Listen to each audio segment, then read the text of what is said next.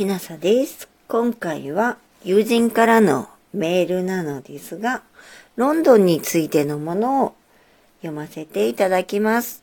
もちろん許可は得ています。旧市街、観光地には丸や四角の地名がよくあります。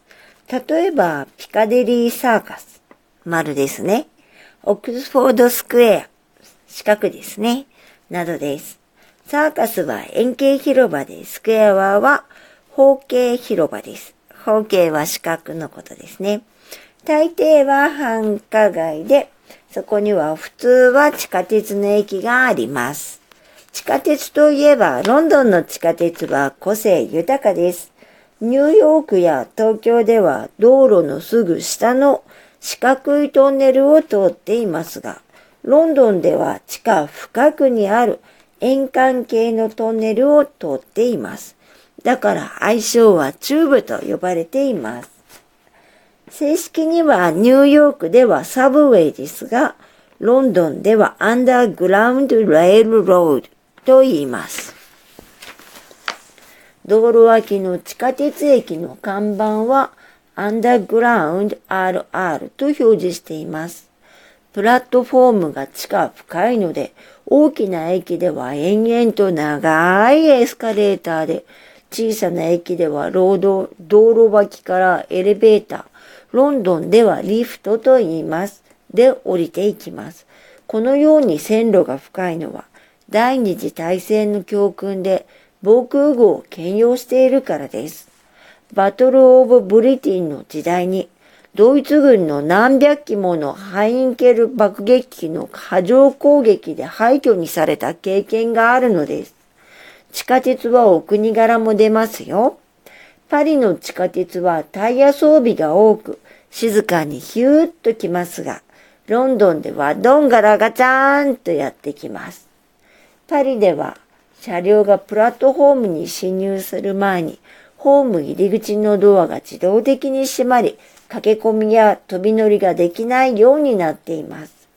ロンドンではエスカレーターを駆け下りて止まりかけたドアに片足を突っ込んで両手でドアをこじ開けてセーフなどと言っています。路線図もパリや東京では複雑回帰で迷子になってしまいます。そこで問題。あなたは赤坂見附にはどうやって行くの？と聞かれてすぐに答えられますか？ロンドンでは極めて明快な路線になっています。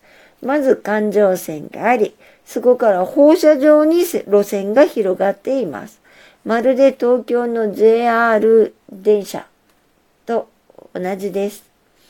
例えばヒースロー空港へ行くときなど、環状の山手線から新宿で乗り換えて三鷹へ行くような感覚です。明快だね。路線図も駅ごとに備えてあります。これは無料です。電車の形も特徴があり、東京、パリ、ニューヨークは四角形の洋館型ですが、ロンドンのは屋根が丸いかまぼこ型です。トンネルの形に合わせたのでしょうかね。えっと、この方、ロンドンに最後に行ったのはかなり前のようなので、それ、その後に変更があったかどうか、私は、えー、確認できませんので、えー、もし違ってたら、あ、その後変更があったんだなと思ってください。えー、今日は、ね、友人からのメールで、えー、地下鉄についてですね。はい。では、えー、もしあなたが聞いてくださっているのが夜なら、よく眠れますようにおやすみなさい。